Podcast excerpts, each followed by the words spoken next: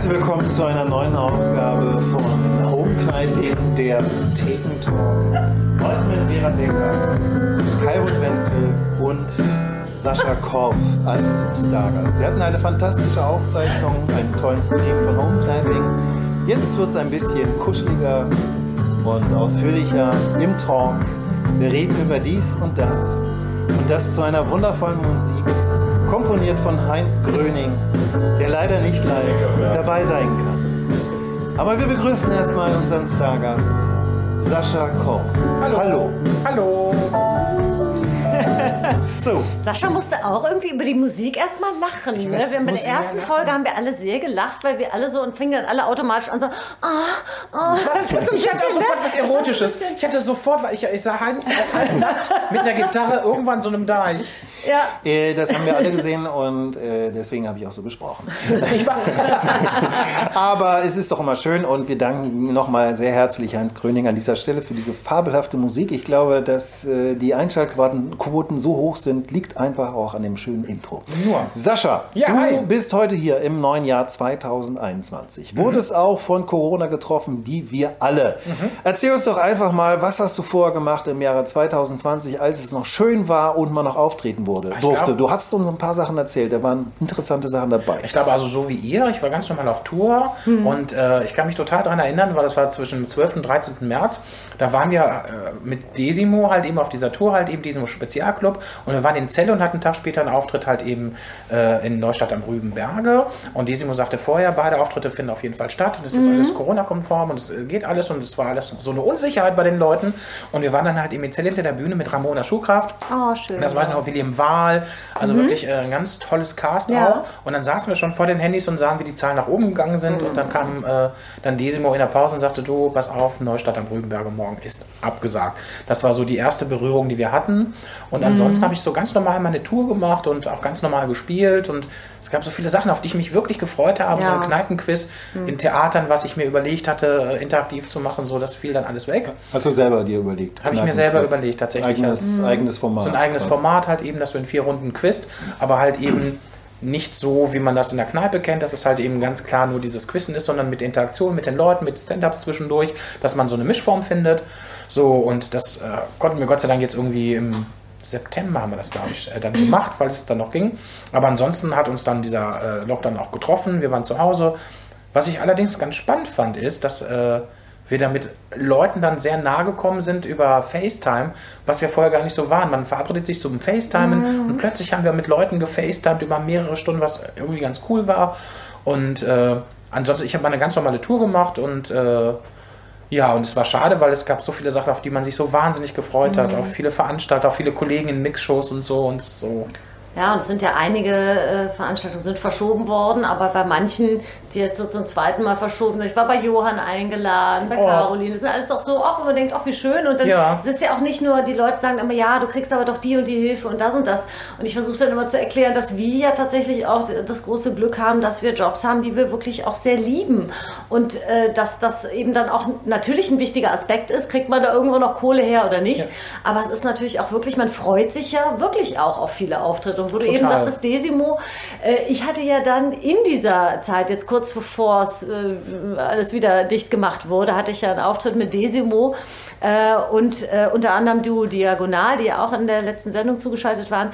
Und äh, wir hatten einen Auftritt auf einer Galopprennbahn, Open Air. Ach du meine Güte. Und das muss ich dann aber auch wirklich sagen, so traurig das jetzt alles war. Aber das war dann auch wieder unglaublich, weil da, das, da, die Bühne war wirklich, weiß ich nicht, ein paar, paar hundert Meter wirklich weg von de- vom. Also kann man sich von so vorstellen, es war eine Ja. Galopprennbahn, wo eine Bühne draußen und es war auf die, es war schon es war September oder Oktober ich weiß nicht es war auf jeden Fall schon eiskalt und es war eine Bühne auf der Rennbahn und dann auf dem auf so einer Empore saßen quasi äh, die, Zuschauer und Hennes Bender war dabei du wir haben alle gesagt das das ist das machen wir jetzt für für Desimo und für die Kohle aber das kann einfach nichts werden es ist kalt es ist die Leute sind eh ewig weit weg und die haben Wahnsinnsstimmung gemacht. Das glaube ich. Und das muss man wirklich sagen, in der ganzen Zeit, wo die Auftritte noch stattgefunden haben, das, das, da muss man sich auch wirklich mal bei den Zuschauern bedanken. Die, die da waren, da hast du wirklich gemerkt, die wollen die Künstler supporten und egal unter welchen Bedingungen, ob Abstand, ob 40 Leute in der Stadthalle, ob ähm, mit, mit eben Maske vor der Nase, die Leute haben Stimmung gemacht. Und ich glaub, glaube eben, so traurig das auch alles ist, aber wenn wir jetzt immer wieder auf die Bühne können und die Leute auch genauso ausgehungert sind nach Unterhaltung wie wir, danach aufzutreten, ich glaube, wir werden ganz tolle Auftritte haben, Ich oder? glaube ich auch. Also die Leute sind, glaube ich, so unheimlich ausgehungert, weil ich hatte auch genau, es hatte nicht sehr viele Auftritte in der Zeit, wo man auftreten durfte, aber die, die stattfanden, waren wirklich, die waren so ausgezehrt und hatten so Bock. Es war auch egal, wie der Raum ist, ob das jetzt irgendwie äh, dunkel war oder äh, mega riesengroßes Open Air mit nur fünf Leuten, die da sitzen. Die wollten einfach die Show. Und darauf freue ich mich wirklich, wenn der erste Auftritt ist, Ja. den man wieder spielen darf. Äh, ich weiß nicht, wie viel. Ich trinke ja hier immer schon sehr viel Schnaps. Aber ich glaube, ich mache mir da auch eine kleine Flasche auf. Also, äh, Ja, und es ist ja auch so, also bei mir ist es so, es fehlt einem so dieser Support vom Publikum, weil das ist so der einzige Support, den wir Live-Künstler haben, äh, der uns zeigt, dass das, was wir vorbereitet haben, uns überlegt haben oder an dem Abend performen, auch gut ist. Das ist so unser Feedback für unsere Arbeit. Und äh, wir sind ja Künstler, wir sind ja sehr emotionale Menschen hier auch und wir brauchen genau dieses Lachen, dieser Support vom Publikum und der ist halt einfach nicht da. Das heißt, es fehlt ein ganzes Stück so in deiner Seele, der einfach momentan nicht vorhanden ist. Der ist einfach nicht da. Und klar kannst du gute Freunde haben, die nett und lieb sind und ja, natürlich.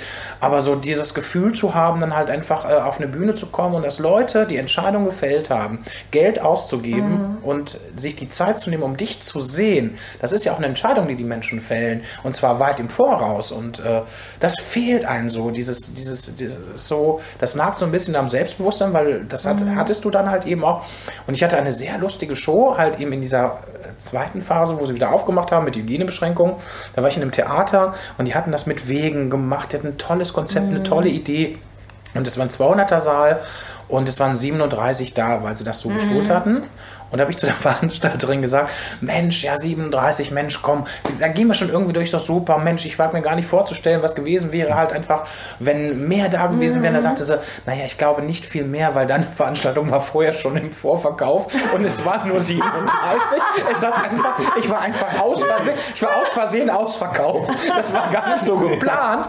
Und aber das, was du sagst, das, und auch was du sagtest, Caro, du kommst raus und du siehst in so fröhliche Gesichter, so erwartungsfreudige Gesichter, die gesagt haben, geil, wir können jetzt endlich wieder rausgehen und so. Und das ist ja jetzt wieder nicht.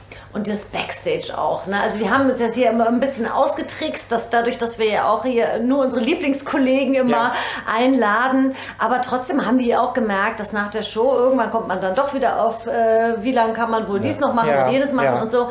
Und äh, das ist natürlich auch was anderes. Aber wir haben natürlich dann auch immer viel geredet über die schöne Zeit. Man fühlt sich ja teilweise so, das war ja noch so schön damals im Nightbus Tourbus. Weißt du noch vom Krieg, es war alles besser.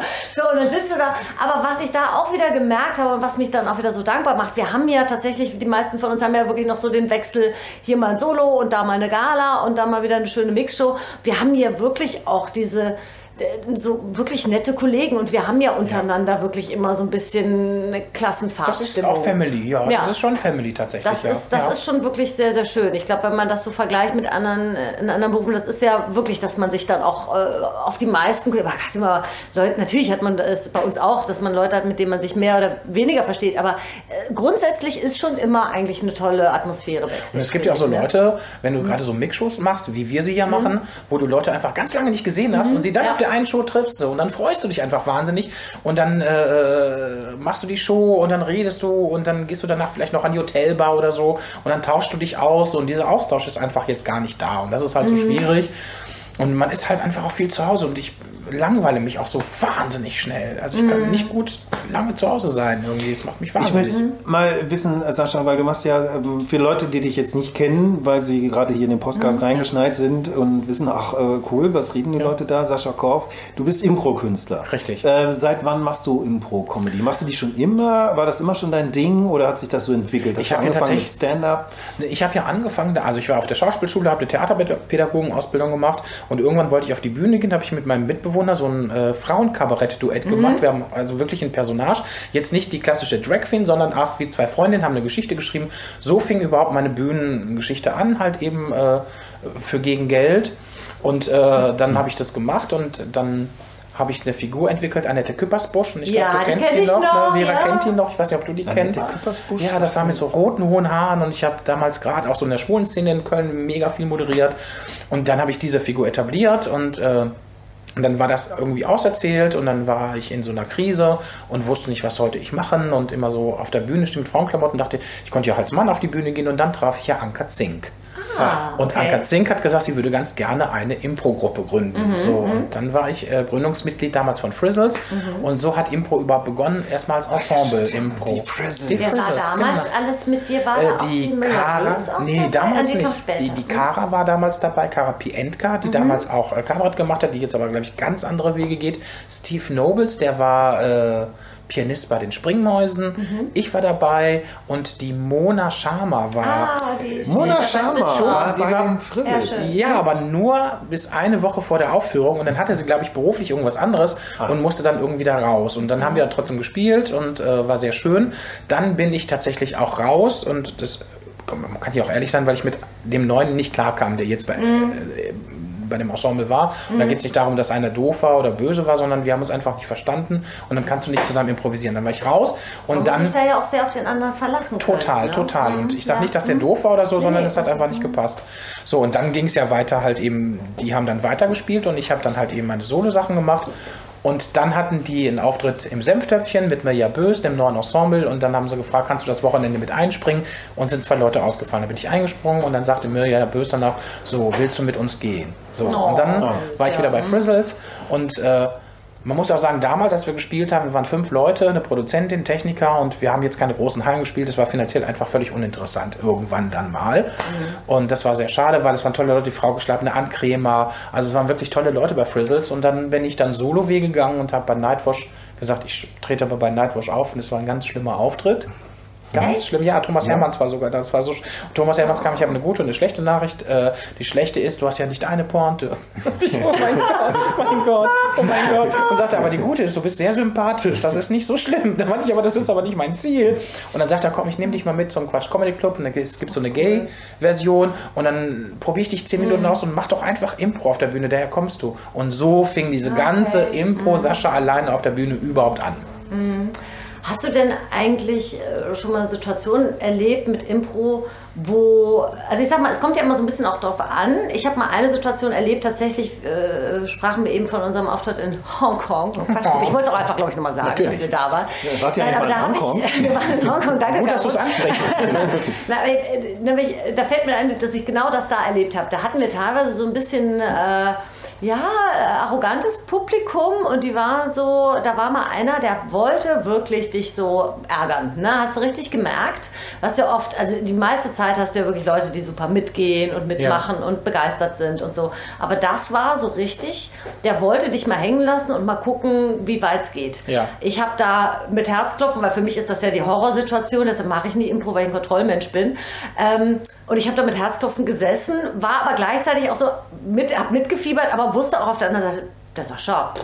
so und du hast das so super souverän gemanagt. Du bist einfach ruhig geblieben. Du hast den dann so ein bisschen verarscht. Der hat dann irgendwann gemerkt, das hat gar keinen Sinn, dich auflaufen zu lassen, weil er eigentlich nur schlecht aussieht. Das hat er dann zum Glück irgendwann gerafft und dann bist du da auch sehr gut rausgekommen. Trotzdem hat man gemerkt, ähm, im Vergleich zu den anderen Shows, alle, inklusive dir und dem Publikum, hätten viel mehr Spaß gehabt, wenn er sich von Anfang an drauf eingelassen hätte. Aber die hast du. Die, Die Leute hast hast, du. tatsächlich. Immer und mal ich habe wieder, auch ja. Mhm. gespielt und äh, ich mache ja viel Interaktion mit dem Publikum. Da kam ich zu einer Frau.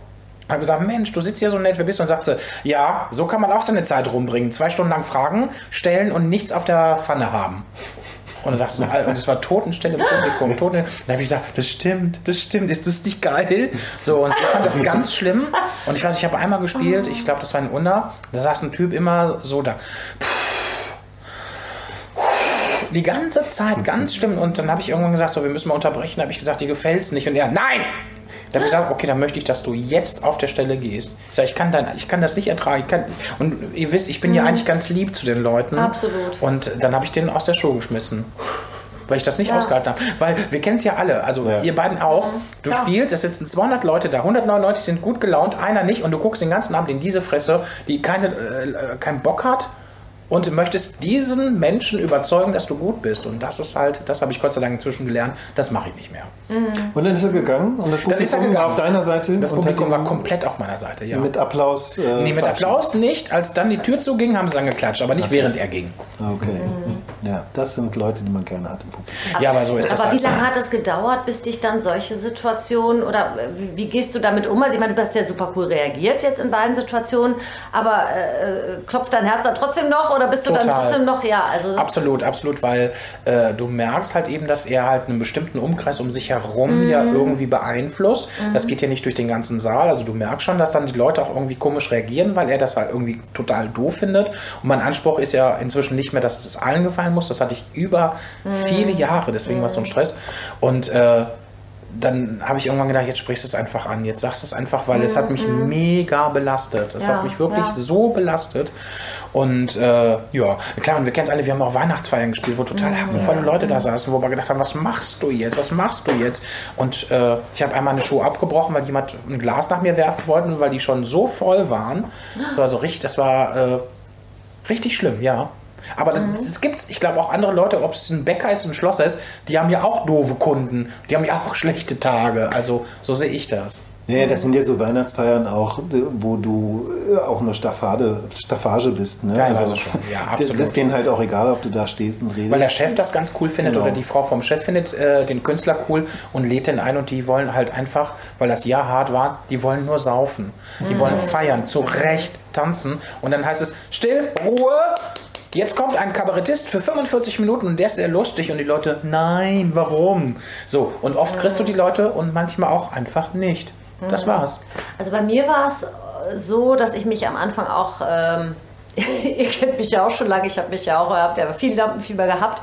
Und wenn es mal nicht so geklappt hat, wie ich mir das vorgestellt habe, habe ich mich ja auch sehr, sehr gequält und fand alles ganz schlimm und wollte doch lieber was anderes machen und so. Also sehr melodramatisch ohne Matthias Seeling an meiner Seite, der mir gesagt hat, Vera, du musst durchhalten, Ja. äh, wäre das auch nichts gewesen. Und äh, mir hat es irgendwann mal geholfen, dass ähm, ich mich sehr auf mein ähm, Set dann konzentriert habe, also auf das Emotionale daran, warum ich das erzählen will. Wenn ich dann, dass ich, dass ich quasi so von den Zuschauern weggehe, so von diesem Gefühl, ich muss den kriegen, ich muss der, der guckt auf die, nein, ich muss den haben und so, sondern einfach wirklich, ich bin bei mir, ich erzähle das und versuche das mit meiner Energie, also so, so wirklich bei mir zu sein. Das ist ja jetzt bei Impro und vielleicht habe ich deshalb Ja. auch so einen Respekt davor, das geht ja nicht. Ich habe zum Beispiel auch in der äh, Köln Comedy Schule hatten wir Impro-Kurs bei John Hudson. John- John du Hudson. auch? Wenn der- ja, ich, hatte auch, ich war auch Und- in den Genuss des Impro-Unterrichts von John Hudson gekommen. Und dann Hat mir aber gut gefallen. Ja, Glaube ich. Ja, und, äh, und wir hatten zum Beispiel dann mal in einer, einer Probe eine, eine, eine, ein Spiel gemacht und es war hysterisch lustig und wann immer wir das machten, war es super und wir haben alle wirklich Tränen gelacht und wir kamen immer zu einer pfiffigen Pointe und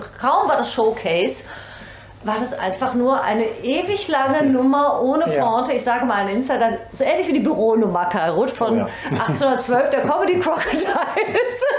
Ich war nämlich noch auf dem Clara Schumann und er hat es gespielt mit Bastian Pastewka und Bernhard Hoeker und diese Nummer hörte nicht auf. Also ähnlich wie die, ja. Es war einfach, es ging immer weiter ohne Pointe, bis John Hudson dann irgendwann mal verzweifelt irgendwie abgepfiffen hat.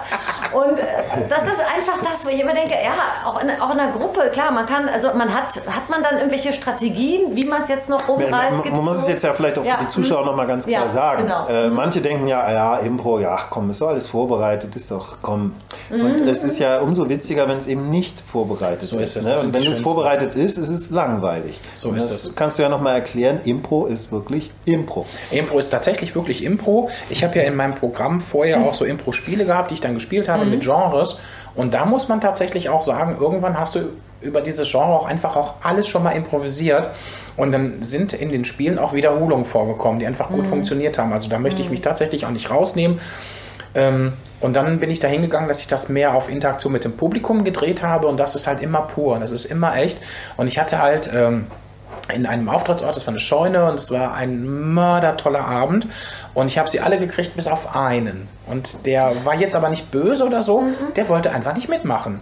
So, und dann war der Abend fertig und es war ganz toll. Und habe ich gesagt, pass auf, ich kann jetzt irgendwie nicht nach Hause gehen. Das geht irgendwie nicht. Und dann habe ich gesagt, wie, bitte sag mir doch einfach, wie du heißt. Sagt er Wolfgang. Dann meinte ich, Wolfgang, hat dir denn nicht gefallen? Sagt er, doch. Dann bin ich, aber ich habe doch mit dir, ich kenne jetzt jeden. Dann habe ich gesagt, sag mir doch wenigstens, was du beruflich machst. Sagt er, ja, ich arbeite in der JVA. Da ich, und dann habe ich gesagt, ach so, deswegen bist du eher der verschlossene Typ. So, Riesenlacher, er lachte und es heißt ja nicht, dass wenn die Leute halt einfach defensiver gucken, dass es denen nicht gefällt. Also so diese Erwartungshaltung von Comedians manchmal, die rausgehen, dass jeder ausrasten muss, dass jeder durchdrehen muss. Und es gibt auch Leute, die einfach etwas stiller durchdrehen. Das muss man tatsächlich als Oder die sich gerade vorm Auftritt noch gestritten haben oder was weiß ich was. Oder die das auch hat ja einfach mit einem selber zu tun, ja. Die auch schlichtweg auch einfach nur Freude anders ausdrücken. Geht ja auch. Ne? Ja. Das ist überhaupt das, der, der Klassiker, glaube ich, den jeder schon mal erkennt, äh, äh, erlebt hat, wenn du so ein, so, ein, so ein Publikum hast, wo du immer denkst, ach Mensch, Leute, jetzt Ja, kommen wir ja, aus dem ja. Quark und so. Und dann ausgerechnet die, die immer so mit so einem leichten Zweifel aus dem Gesicht da so, meh, so gesessen haben, die kommen nach alle, ey, ich habe so gelacht, wie schön. Ja, was für ein schöner Abend. Der Klassiker-Spruch, dann sag's deinem Gesicht, ne? Ja. Das war wirklich so lustig. Das war wirklich eine der lustigsten Abende seit Sie, müssen, Monaten. Sie sollten auf eine Bühne gehen. Aber du hast eben noch was angesprochen, Kneipenquiz, das hast du jetzt angefangen oder? Das hatte ich tatsächlich in dieser, äh, ich habe das ja eigentlich nur im Freundeskreis gemacht. Ich habe ja äh, so vor Corona tatsächlich dann halt eben im Freundes- und Bekanntenkreis dann halt eben so äh, zwischen 16 und 20 Leute zu uns eingeladen. Ich habe gekocht und ich habe vier Fragerunden gemacht mit einer Musikrunde, mit einer Audio-Bilderrunde und das hat mir so eine Freude gemacht, einfach dieses vorzubereiten. Für die Leute, die Fragen sich zu überlegen, die ganzen Sachen zu machen. Und wenn die dann kamen, kriegten die alle ein Überraschungsei, da war eine Zahl drauf oder ein Emblem oder ein Name. Da mussten sie dann untereinander die Gruppen finden, damit nicht immer dieselben spielen. Und dann sitzt du dann da und stellst deine Fragen und Leute, die sich nicht so gut kennen, fangen an miteinander zu quizzen und zu diskutieren. Das fand ich so schön, dass ich irgendwann überlegt habe, das kann ich auf eine Bühne bringen irgendwie. Weil in so einen Kneipenquiz reinzugrätschen, es gibt so viele, finde ich jetzt blöd, auch den anderen gegenüber und wollte es ganz gerne mit Comedy verbinden. Hatte mit Sanjay Ja. in Berlin ein langes Gespräch und äh, mit Christopher Kotocek in Bremen und jetzt haben wir es in Bremen tatsächlich auf eine Bühne gebracht. Cool. So. Ja. Und das war ein total toller Abend, der auch total absurd war, weil es waren auch richtige Kneipenquiz-Nerds da. Für die war es natürlich kackenlangweilig, weil die Fragen natürlich nicht so, weil ich wollte jetzt auch nicht stehen und irgendwie sagen, wie hieß der letzte König von Italien und wie alt war er, als er gestorben ist. Also da sitzen Leute äh, und da musste ich auch lernen, Kneipenquiz, Comedy meets Comedy, dass ich das noch ein bisschen austarieren muss, dass es perfekt wird. Aber der erste Abend war schön, die haben auch alle Feedback gegeben. Wir haben auch alle noch zusammengesessen, also es ging ja alles noch. So, und das machen wir jetzt demnächst in vier Theatern und wollen das dann so etablieren. Und mein Freund Daniel ist an meiner Seite und äh, stellt mit Fragen und läuft rum und macht Schnapsrunden so und Jetzt war ich das erste Mal mit meinem Freund auf der Bühne. Und wie ist das? Es war total lustig, weil mein Freund ist ja wirklich großartig, aber auch unglaublich frech. Ne? Mhm. Also nicht böse, sondern sagt, was er denkt. Er kam auf die Bühne mit einem riesen Kostüm, was er sich selber gemacht hatte, machte den ersten Schritt auf die Bühne und sagte, hallo. ganz, klein und guckte mich dann so, so ganz süß. Also das war, das war wirklich toll, das zu sehen. Und ich, ich finde es auch cool, dass wir so in dieser ganzen Corona-Zeit auch überlegt haben, was können wir zusammen gemeinsam irgendwie machen, auch auf der Bühne. Ich kann in seinem Job ja nicht mithelfen. Ich kann ja nicht im Lufthansa-Flugzeug aufstehen und Das, sagen, ist, das muss man jetzt auch mal sagen. Dein Freund äh, ist, ist, Ist Purser. Purser, ne, Purser, bei der genau. Lufthansa. Genau. Du, du bist in der Comedy-Szene. Es ist äh, der Doppelschlag. Es ist der quasi. Doppelschlag. Und wenn man sieht, wie Daniel im Flugzeug arbeitet, wie der da mit den Leuten umgeht, das ist, als würde ich meine Show spielen und mit den Leuten interaktiv, interaktiv agieren. So, aber als er dann wirklich in diesem vollen Theater, es war- es waren 60 Leute, mehr ging ja nicht, da hatte der Respekt und das hat er dann auch gemerkt und es war so niedlich, ich fand das so süß und der war so glücklich und ist so ein bisschen untergegangen und sagte, ähm, es war wirklich sehr schön, aber ich finde, wir müssen meine Rolle ein bisschen ausbauen. Das war, das war nicht so richtig Da toll. steckt die Rampensau drin, Absolut, ne? da geht noch was. absolut. Und äh, wir haben da eine schöne Idee, die tatsächlich wahrscheinlich final noch nicht zu Ende gedacht ist, weil wir zu wenig Erfahrung haben, wie sowas auf der Bühne funktioniert. Aber wir bleiben dran. Hast du das denn äh, überlegt, auch als Online-Format umzusetzen? Wir haben das tatsächlich jetzt, ich hatte eine Anfrage von, ich weiß, darf man hier Unternehmen nennen? Kongstar, von Kongstar. Und da sagte jemand, du, ich Es gibt ja auch andere Unternehmen, die Telekommunikation betreiben. Zum Genau, das ist- Beispiel das ist, äh, die, äh, die, die anderen. Zum Beispiel alle anderen. Xiangpeng Genau. aus China. Und der sagte, äh, ich würde das ganz gerne mit in den Pitch werfen, was wir, unsere Weihnachtsfeier wollen wir online machen und äh, Kneipenkiss könnte was sein. Ich habe gehört, du machst es. Dann haben die eine Umfrage gemacht bei den Mitarbeitern mit mehreren Sachen, online Weintasting, online Escape Room Spiel und so. Und äh, ganz viele wollten dann quizzen und dann habe ich das für die vorbereitet und habe das online gemacht. Ja, und das ist ganz gut gegangen tatsächlich weil die Zahl auch begrenzt war von den Leuten, glaube ich. Und weil du nicht äh, da so agiert hast wie sonst auf der Bühne oder beim Quiz, sondern du hast einfach ganz klar limitierte Runden gehabt, mit, die du mit denen gespielt hast. Und du konntest jetzt auch nicht alle Sachen von denen ausdrucken und dann auswerten, sondern ich habe gesagt, ihr müsst jetzt einfach selber sagen, wie viele Antworten ihr richtig habt. Und dann müsst ihr auch schon ehrlich sein, weil sonst macht es keinen Sinn. Und sie waren es. Mhm. Es ist schön und ich finde, klar leben wir in dieser Corona-Zeit, wo man viele Online-Formate hat, so wie eures, mhm. was total großartig ist. Dankeschön.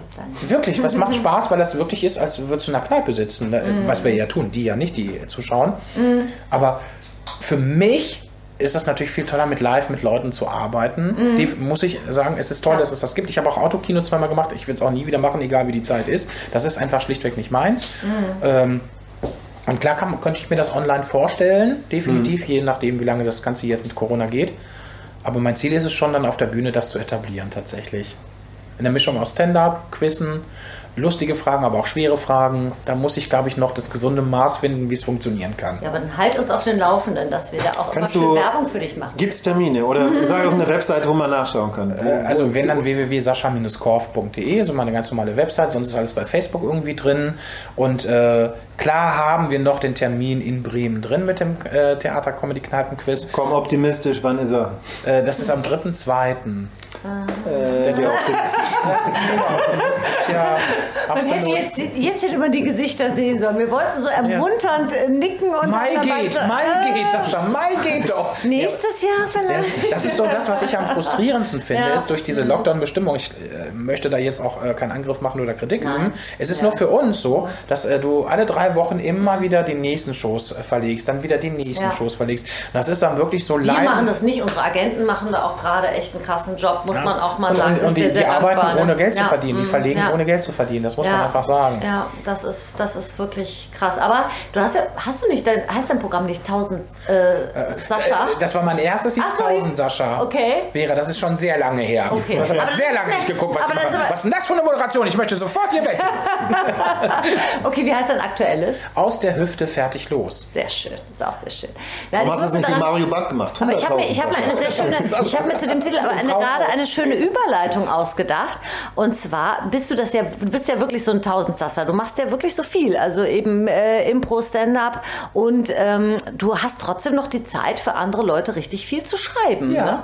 ja. Wo ich immer denke, ich bin froh, weil ich meinen eigenen Kram geschrieben habe. Wann, wann, äh, wie viel schläfst du? Wie, wie machst du das? Für wen schreibst du? Erzähl bitte. Ich, äh, also ich schlafe viel. Ich schreibe ganz oft tatsächlich, wenn ich auf Tour bin. Mhm. Ne?